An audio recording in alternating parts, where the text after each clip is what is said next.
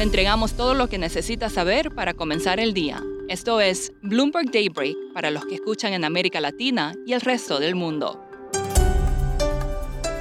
Buenos días y bienvenidos a Bloomberg Daybreak América Latina. Es jueves 2 de marzo de 2023. Soy Eduardo Thompson y estas son las noticias que marcarán la jornada. Los mercados están nuevamente en rojo esta mañana ante señales económicas que indican que las tasas de interés irán al alza y no a la baja. La tasa del bono del Tesoro a 10 años de Estados Unidos superó el 4%, su mayor nivel desde noviembre. En la zona del euro se informó esta mañana que la inflación se desaceleró menos de lo previsto en febrero y que de hecho la subyacente se aceleró.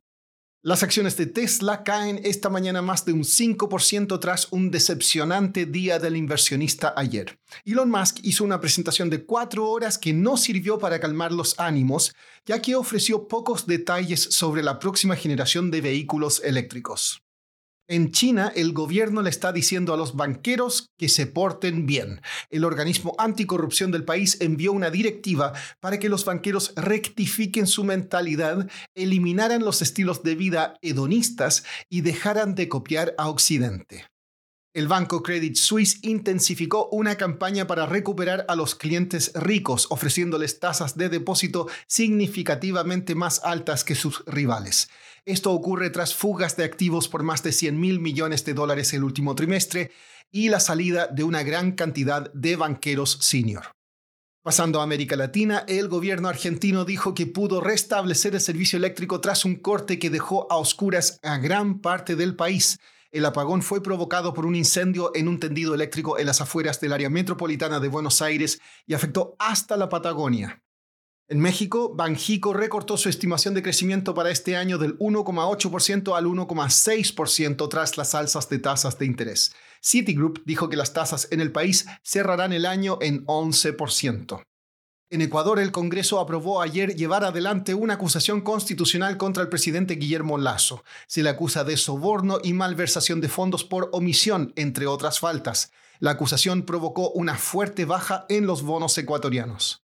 Esta mañana se informó que el PIB de Brasil creció 1,9% en el cuarto trimestre interanual, por debajo del consenso. El desempleo en México en enero fue del 3%. Siguiendo con México, el gobierno de Washington haría bien en prestar más atención a algunas señales que está enviando Andrés Manuel López Obrador, en particular en cuanto a su controversial plan de reforma del Instituto Nacional Electoral. Esa es la visión de Eduardo Porter, columnista de Bloomberg Opinion. Acá Eduardo nos cuenta más. Estados Unidos, quiera o no, tiene una relación con México que, con muchísimos frentes y muy estrecha, ¿no? Y la idea que me parece impera ahora en Washington de que lo, que les, lo único que les importa es que México les ayude a mantener estabilidad en la frontera es una mirada un poco miope. Que hay otros asuntos en México, el creciente autoritarismo, la militarización, estos aparentes movimientos que dificultarán las elecciones limpias en el 2024. Todos son temas de, en última instancia, importancia para la relación bilateral y, por tanto, parece importante que el gobierno de Biden les preste atención. Evidentemente no queremos ninguna clase de intervención de Estados Unidos en esta clase de asuntos mexicanos, pero lo que sí puede hacer Biden es dejar claro a López Obrador que esto es que esto es algo a lo que les está prestando atención, que es algo que les preocupa, si, vamos, si determina que hay verdaderamente un argumento que esto es un riesgo a los procesos democráticos en México, pues que esto es algo preocupante. Y yo creo que pues, nada más hacer nota de lo que está ocurriendo en México y en su análisis de la relación con México, en el análisis interno en Estados Unidos de cómo llevar su relación con México, tomar en cuenta esa serie de eventos preocupantes que como que cuestionan el compromiso de la administración de López Obrador con los procesos democráticos. Eduardo, ¿qué otros eventos recientes también te preocupan?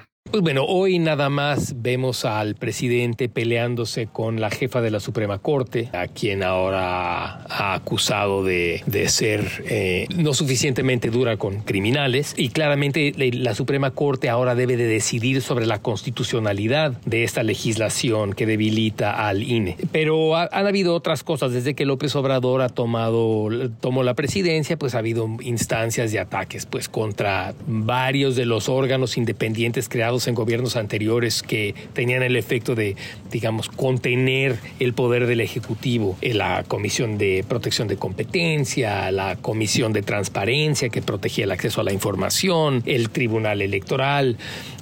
Eh, López Obrador ha incluso atacado al Banco, al banco Central Independiente. Entonces, eh, digamos, estos actos de, López Obrador a, lo largo de su administración, yo sí creo que justifican una preocupación con su compromiso con los procesos democráticos.